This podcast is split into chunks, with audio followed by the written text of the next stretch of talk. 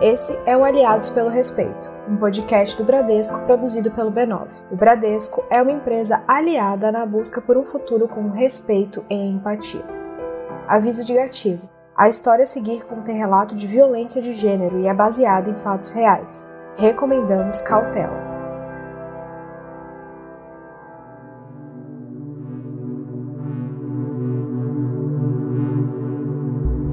O Caio te mandou abraços.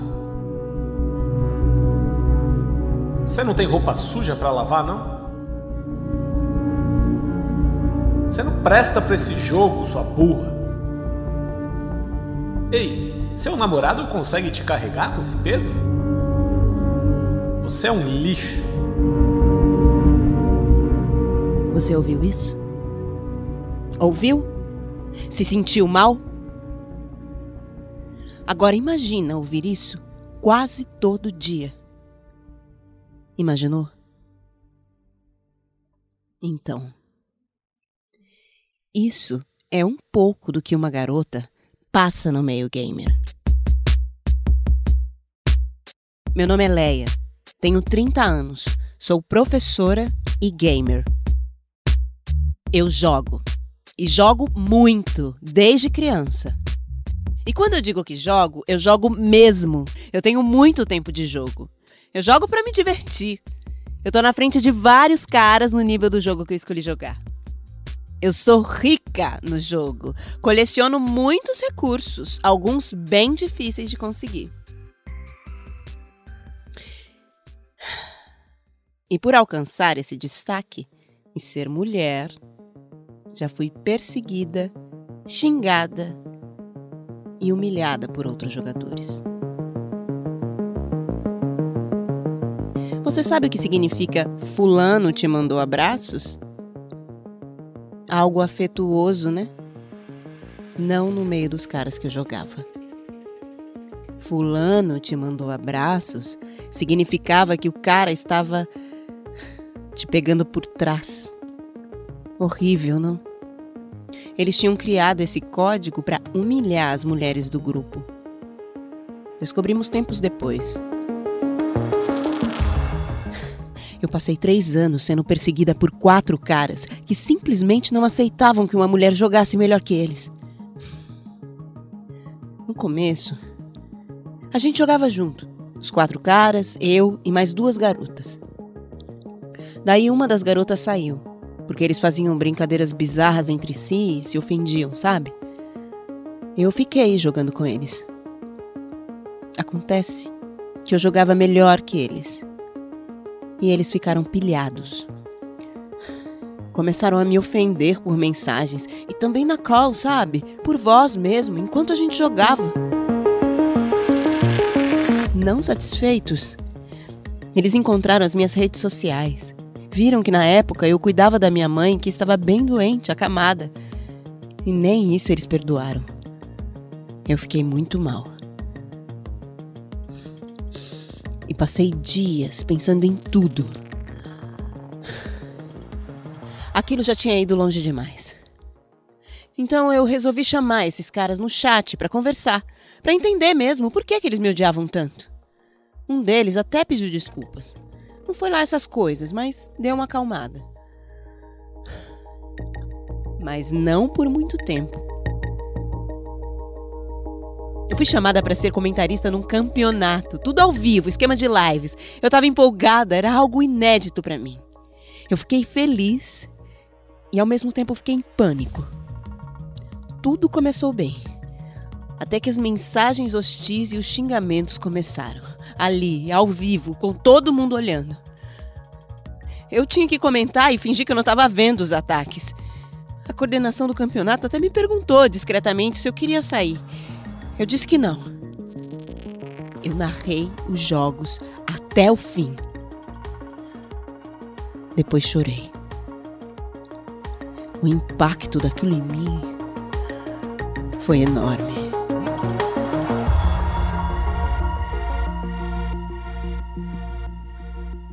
Decidi passar uns dias longe das redes sociais e dos jogos.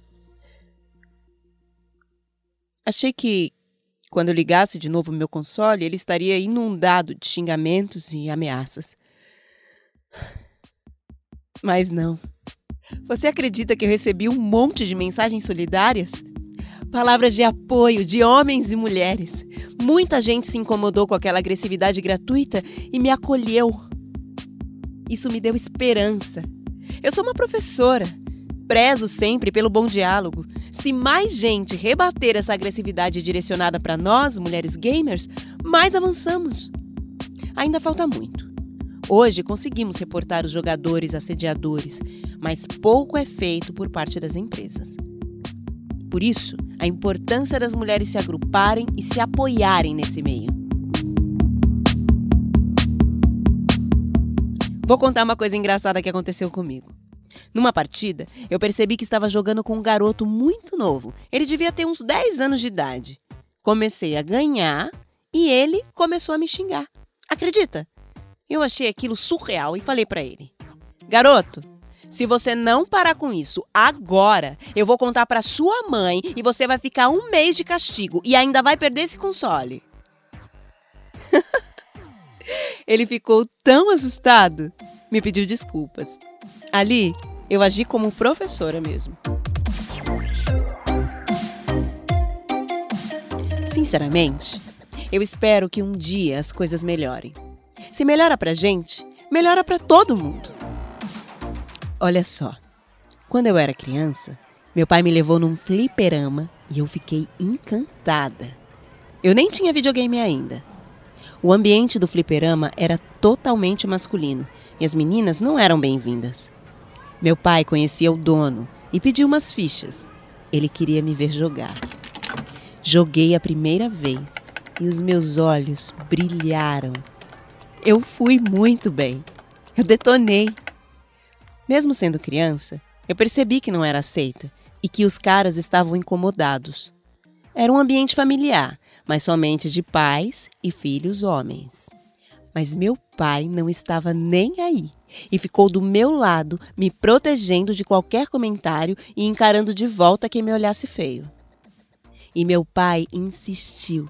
Ele me levou a segunda vez, e a terceira, e a quarta, até o dia que chegamos lá e tinham outras garotas jogando com seus pais. O ambiente mudou. Tudo naquele fliperama mudou. É isso que eu quero pra gente que joga agora, você me entende?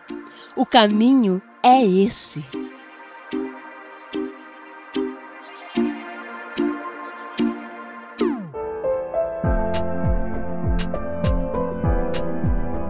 Essa foi a atriz Naruna Costa.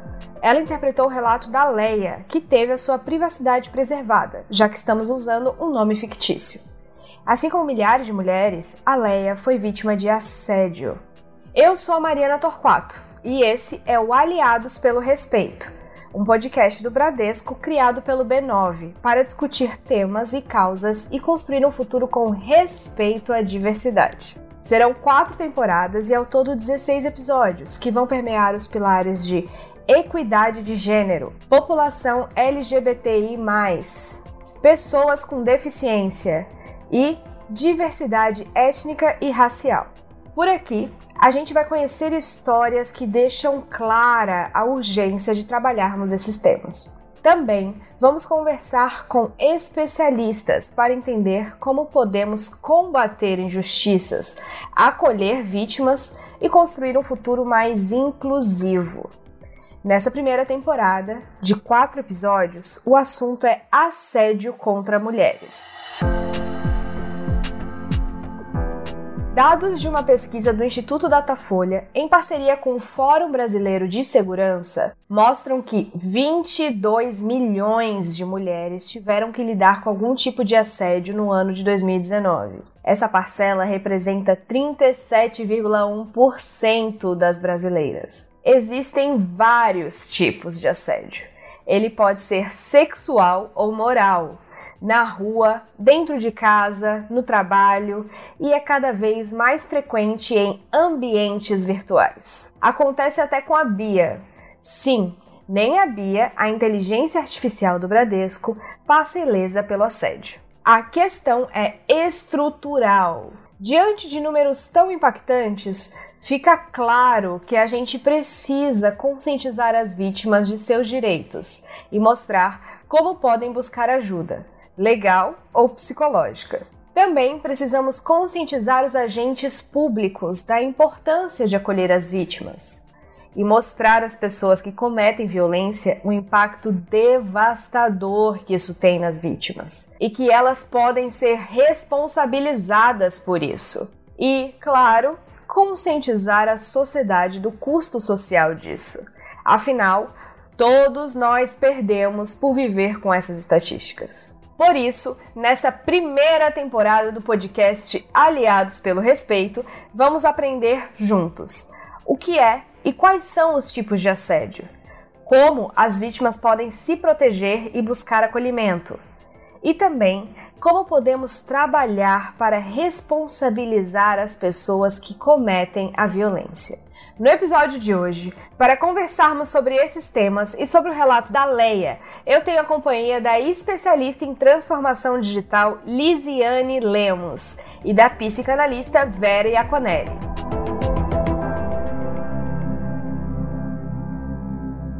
Eu tô aqui com a Vera, com a Lisiane. Quem tá acompanhando o nosso podcast Aliados pelo Respeito já conhece essas maravilhosas, mas se você acabou de cair aqui, por favor, Vera, se apresenta pra gente. Sou Vera Conelli, sou psicanalista, colunista da Folha de São Paulo, interessada no assunto. Eu amo.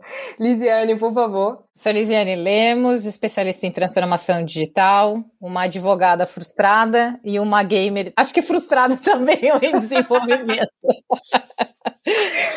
Então, Lisiane, vamos começar com você, né? Já que você é uma gamer frustrada. Bom, historicamente, o universo gamer, ele foi associado a coisa de menino, né? Mas esse estereótipo, eu sinto que já é ultrapassado. Afinal, as mulheres representam uma parte importante dessa comunidade, não é? Ou eu tô errada? Você está certíssima, Mari. Acho que um ponto importante, vamos começar a conversa, né? A gente tem uma tendência a entender ou pensar que game é só aquilo que tem ou em console, então PlayStation, Xbox, etc. Eu vou trazer as marcas aqui pra gente ilustrar mostrar os exemplos. Mas se a gente pensar no Brasil, que é um dos países que mais tem celular, aquele joguinho que a gente fica viciado e competindo, esperando no banco, isso também é game. Então, eu gosto, já, quem já escutou outros episódios aqui do nosso podcast sabe que eu sou a pessoa dos dados e já diria o velho ditado, né? É, em Deus nós acreditamos, eu que sou religiosa, todos os outros nos tragam dados. Tem uma pesquisa que chama Game Brasil, que foi realizada no passado, que ela traz né, que o, o, os esportes eles são conhecidos por 65% dos jogadores, mas a maior parcela dos nossos jogos são os gamers casuais. Ou seja, a Lisiane, que é uma gamer meio frustrada. E nesses casuais, mesmo assim, 67% são mulheres. E quando a gente fala também dos não casuais, ou pegando todo o universo, 53% também são mulheres normalmente de 25 a 34 anos. Então, o que, que eu quero dizer aqui? Sempre que a gente falar de game no Brasil, o perfil é composto majoritariamente por mulheres. Então, o jogo é coisa de mulher, sim. O ponto é a gente entender um universo maior do que, que é jogo e como que a gente pode tornar esse ambiente mais respeitoso, mais coletivo e encorajar mais mulheres para virem para a tecnologia também. E pegando esse gancho, Vera, quais são os fatores que nos ajudam a entender por que, que a comunidade gamer e outras comunidades com massiva presença de homens, como o surf, futebol, é, esse negócio de universo cervejeiro, por que, que esses ambientes concentram tantos relatos de assédio contra mulheres? Bom, primeiro a gente tem que pensar que as mulheres estão acostumadas, historicamente, né, a partir de um certo momento histórico bem próprio, né, da passagem da Idade Média para o Renascimento, de, de serem colocadas no espaço doméstico fechado, espaço público sendo do homem, espaço doméstico sendo da mulher. Para a gente resgatar o espaço público, ou seja, poder circular em todos os territórios, assim como os homens, tem sido uma batalha e muitas vezes violenta. Então, a mulher entrar, por exemplo, num bar à noite sozinha é uma coisa escandalosa, ainda hoje, eu diria perigosa, né? Que ela pode ser abordada assim de uma forma desagradável, enquanto que para o homem não, ele circula livremente. Então, não é só não são só os ambientes competitivos que podem ser mais refratários à entrada da mulher. o próprio fato da mulher estar em todos os espaços onde normalmente os homens circulam já é uma ameaça de uma perda de um certo clube do bolinha que está imposto para nós há séculos, né? Então acho que aí tem um agravante nessa questão. Com certeza, Vera. Eu queria complementar nessa questão, porque quando a gente estava conversando, isso tem uma questão histórica e cultural aí que a gente está tentando desfazer, e que tem o papel das mulheres, que a gente está discutindo aqui nesse fórum, mas tem o papel do homem estar 200% atento à sua conduta que ele está reproduzindo, essa coisa de não ensinar o filho a lavar uma louça, ou tarefa de homem, tarefa de mulher, isso é roupa de menino, isso é roupa de menino, isso é carreira de homem, isso é carreira de mulher, porque a gente só está reforçando um estereótipo. E aí eu gosto muito de uma frase da Luísa Trajano, que é minha ídola, minha mentora. Se ela quiser me adotar, minha ne... eu adoraria ser neta dela. É, que nós não somos contra os homens, nós somos a favor das mulheres. Então não é uma questão de exclusão dos homens da discussão, mas de é, trazer as mulheres para o protagonismo é, quanto a esse combate ao assédio e à igualdade de gênero. E voltando a essa questão de ambientes competitivos, Vera, quando que a gente sabe que uma interação durante uma partida deixou de ser competitiva, essa coisa do jogo, e se transformou numa agressão ou num cyberbullying, como a gente viu acontecer com a Leia? Olha, o que você vai ter aí é, é o tom da conversa, né? O tom que está não só na intensidade da voz, mas como nos palavrões ou nos, nas brincadeiras de mau gosto. Então você vai tendo todo um comportamento abusivo que vai mostrando que ultrapassou o bom gosto, mas ultrapassou também aquilo que a gente considera ali minimamente educado. Né? Então tem ali uma, uma marca de uma intensidade que está para além do, como é chato perder, né, gente? Como é gostoso ganhar. Mas tem uma diferença entre que gostoso ganhar e que chato perder e a necessidade de destruir o outro. Então, um ódio por ter perdido que se revela na relação com o outro como um ódio ao outro. Né? Então, todos esses indícios de intensidade demais são preocupantes. Bom, a gente tem que entender que os homens eles frequentemente, historicamente, eles reafirmam a masculinidade deles a partir de um lugar competitivo. Eles são muito criados nessa chave, né? O menino, ele compete, ele é reconhecido nesse lugar e a menina cede, ela é compreensiva, ela, né, ela não vai partir lá para o tapa para resolver as questões dela. Então, são questões culturais e vão marcando para os homens um lugar de reconhecimento, né? Então, é, ser o primeiro, ganhar do outro, se superar, são lugares de reconhecimento social muito associados com a masculinidade. Então é como se dissesse: eu sou homem se eu competir e ganhar, né? É, e a mulher, ela é mulher se ela cuidar. Se ela, a ideia do cuidar está associada à mulher e a ideia de competir e ganhar está associada ao homem. É claro que são estereótipos sociais, né, explorados à exaustão.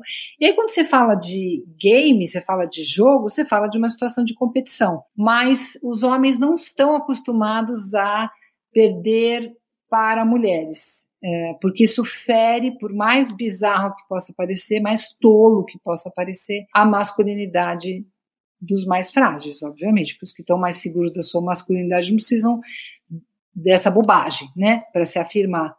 Então, eu acho que aí tem um jogo sexista, um, um, um preconceito de gênero importante para a gente pensar, né? E tem esse lance de orgulho ferido, né? Não perdi somente, perdi para uma mulher, né? E Lizzie, é, eu queria saber de ti assim, muitos gamers, streamers sofrem assédios, recebem insultos durante as partidas e elas costumam relatar que não adianta denunciar para as plataformas de jogos ou de transmissão online que nada acontece.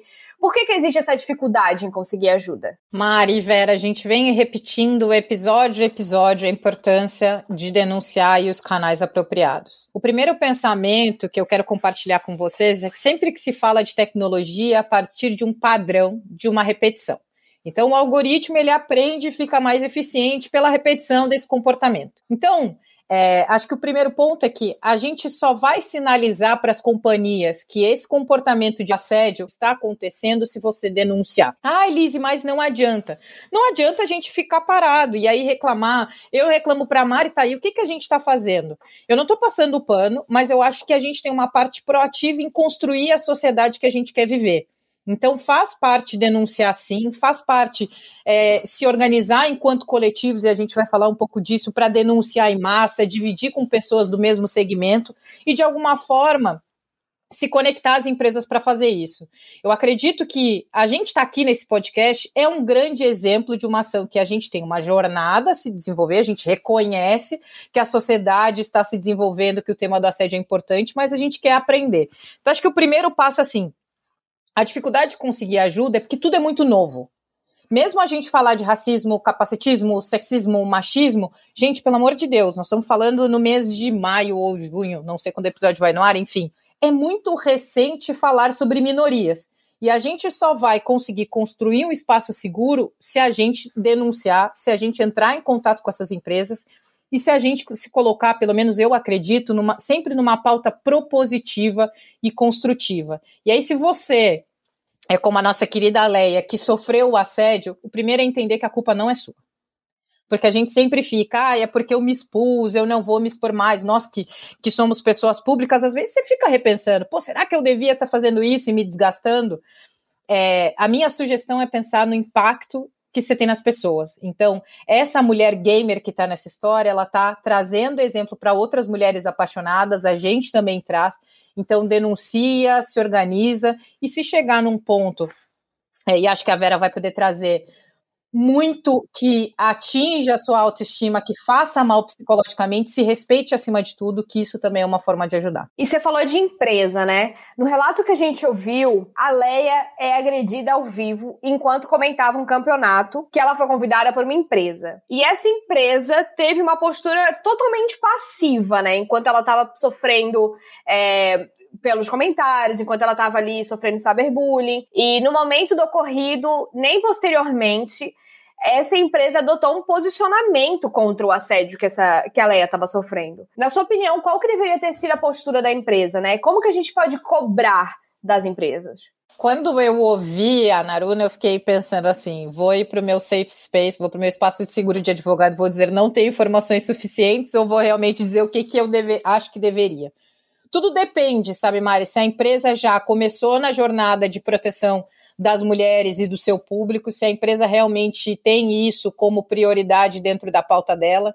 É importante a gente entender que no mundo corporativo existem diferentes jornadas das empresas. E, e para mim demorou muito tempo é, para aprender esse ponto. Acho que tem duas coisas muito importantes. Como a empresa deveria ter agido? Primeiro, ela deveria ter parado o campeonato e, de alguma forma, pelo menos a visão que eu tenho, interferido sobre essa situação e dito: esses valores são importantes para mim, é, enquanto companhia. É, a gente viu esse episódio, ele não será mais tolerado e a gente vai tomar XYZ é, ações para fazer isso.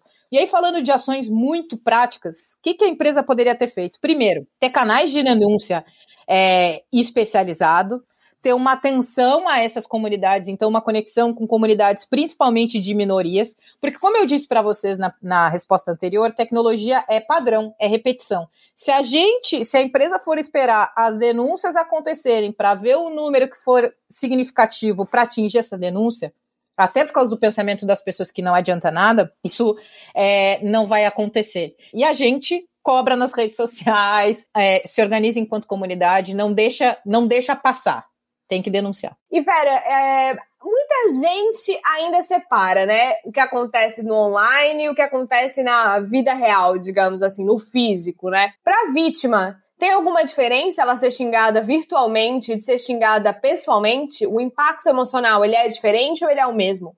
Olha, é, eu só consigo pensar que presencialmente você tá, tem mais risco para a tua integridade física, né? Você está mais exposto a uma experiência vexatória pública, né? Eh, dependendo da forma como vai ser feito no virtual ou não.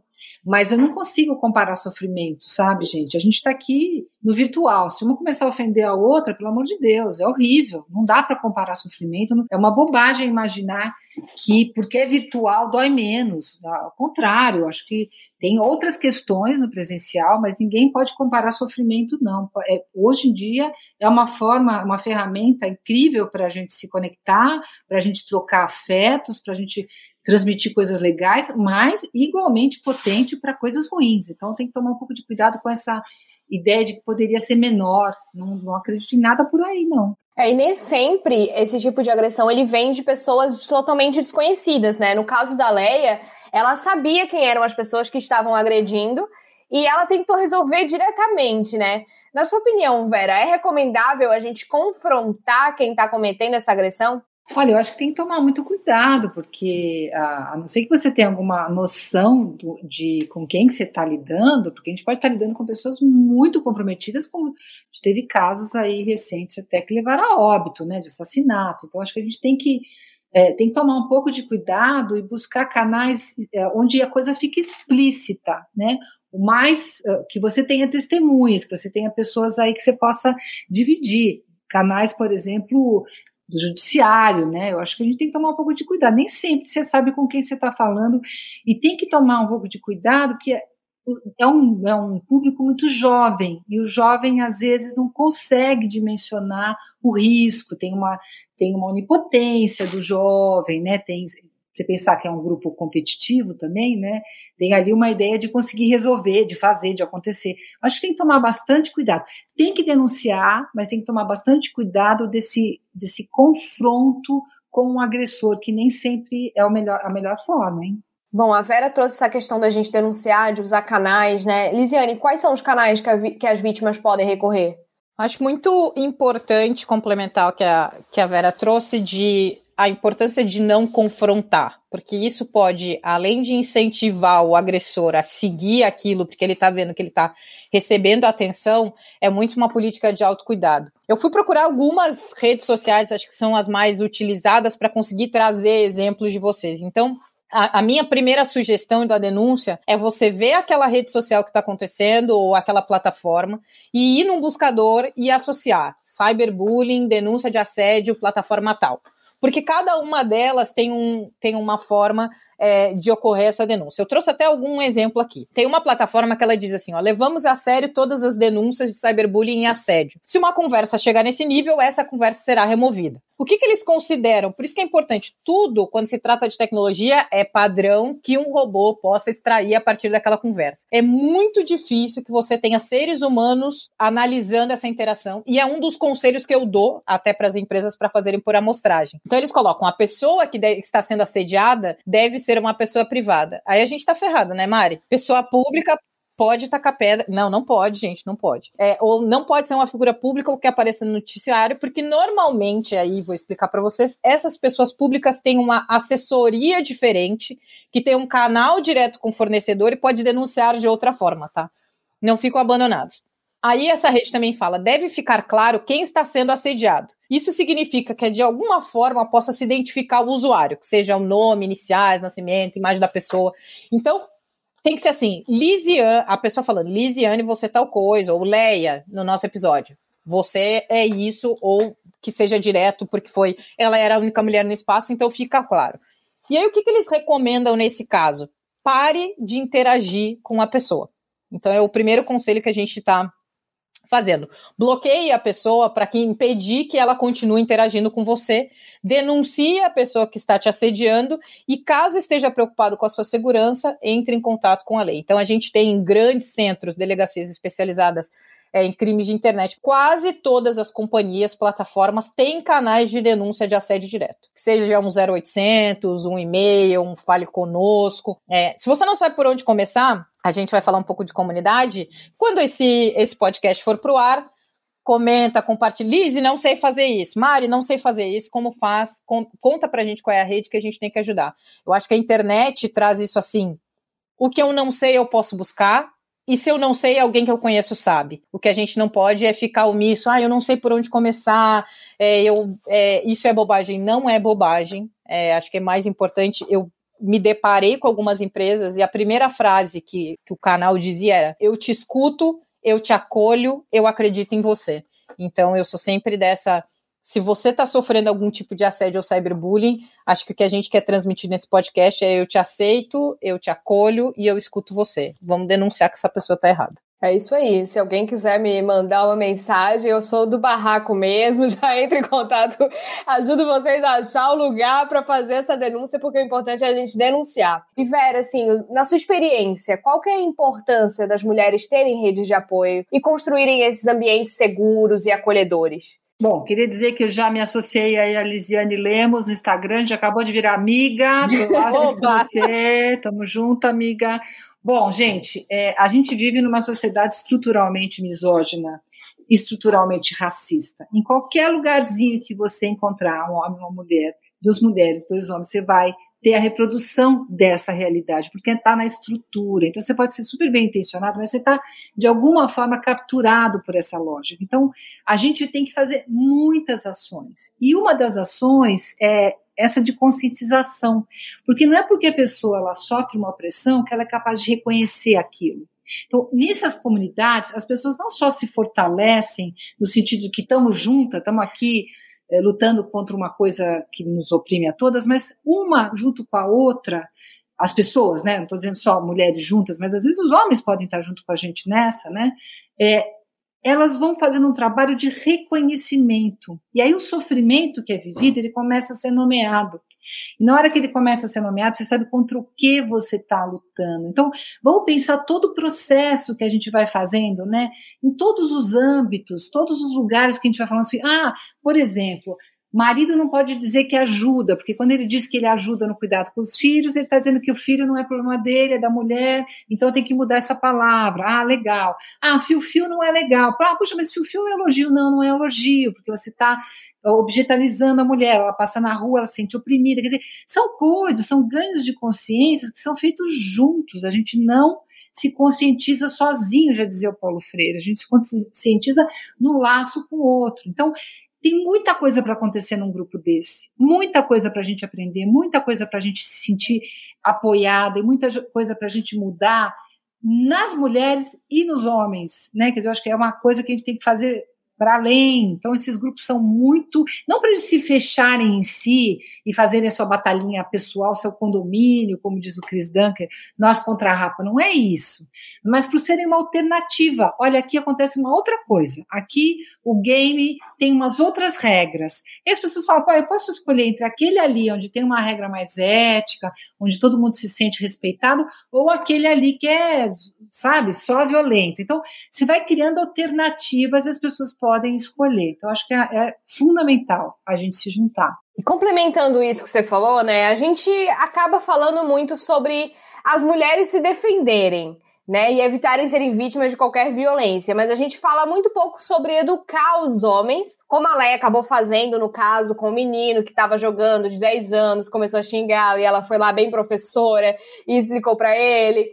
É, como que, na sua opinião, Vera, os pais que têm filhos que jogam online podem orientar seus filhos para respeitarem mulheres, pessoas com deficiência, pessoas de outras raças, etnias, minorias, seja no mundo virtual ou no mundo real, né, no mundo físico? Olha, primeiro é o seguinte, nós somos acima de tudo exemplos. Então, quando nós somos preconceituosos ou violentos ou misóginos, a gente transpira isso. As crianças elas capturam isso no olhar, elas capturam isso no comentário, elas capturam isso na piadinha, elas capturam isso nos gestos. Então não adianta você ter um discurso lindão e não levantar a cadeira para levar seu prato para a mesa, que quem faz isso é a mulher, é porque você está transmitindo ali uma, uma diferença. Então, assim, tem algo do fazer. Tem algo do dizer também, né? Tem algo de você poder nomear certas coisas, poder explicar certas coisas para as crianças. Mas, além disso, acho que tem um terceiro momento. Não recue diante do problema. Ah, então meu filho xinga no jogo. Ah, então vou tirar ele. Pelo amor de Deus, essa mania agora de que teve um problema de exposição de nude na escola, vou tirar da escola. Não, gente. Essa é a hora do vamos ver. É a hora que você vai mostrar que a gente enfrenta os conflitos, que a gente enfrenta os problemas, que a gente supera os problemas, que a gente tem a linguagem como a grande ferramenta. E é nessa hora que você faz a diferença. Você falar, ah, realmente deu problema aqui, vamos conversar. Por que você trata ela assim? Que que... Ah, mas é porque eu não aguento que ela vai ganhar. Mas e aí, se ela ganhar, outra também não ganha de você? Ah, mas ela é menina, né? Então tá, vamos conversar. Por que, que uma menina não pode ganhar?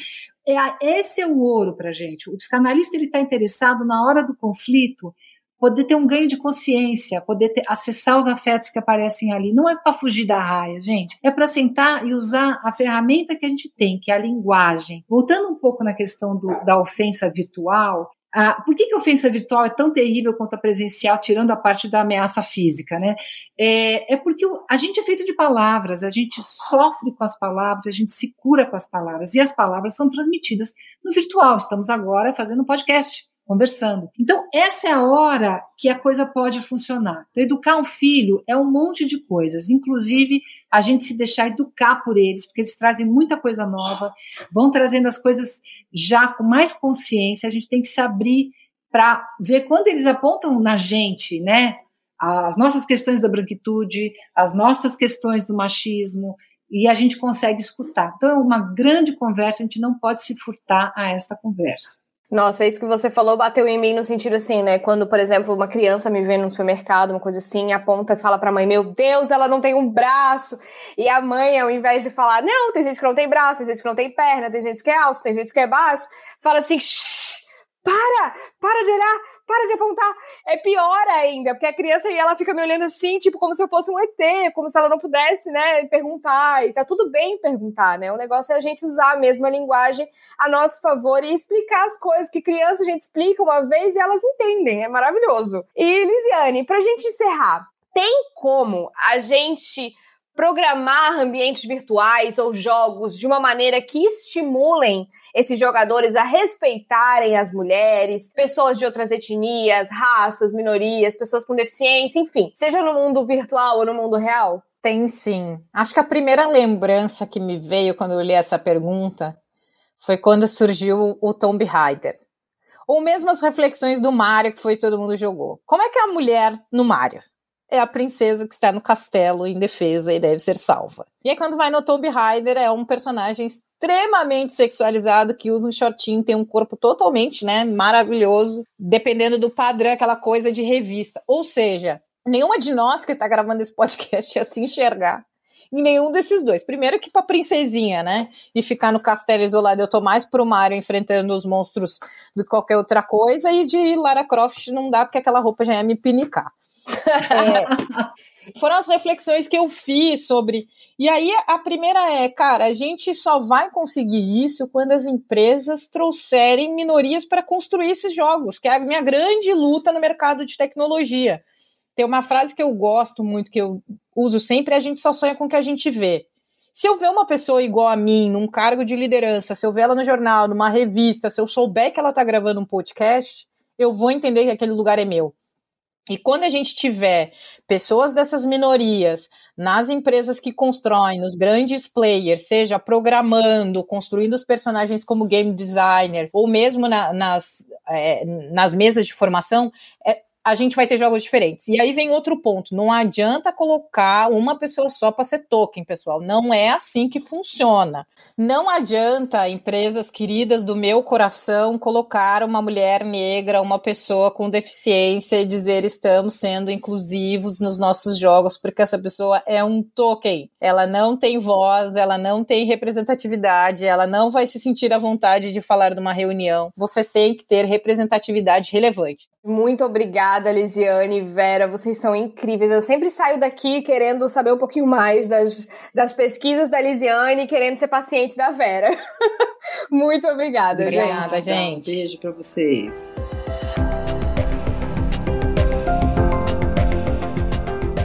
É isso, gente. O episódio de hoje e a primeira temporada do podcast Aliados pelo Respeito ficam por aqui. Foi um prazer estar com vocês. E logo mais o podcast volta com a segunda temporada para falar de outro assunto urgente, o respeito à comunidade LGBTI+. Para não perder nenhum episódio dessa temporada, assine nosso feed aqui mesmo ou acesse aliadospelorespeito.b9.com.br. Até já!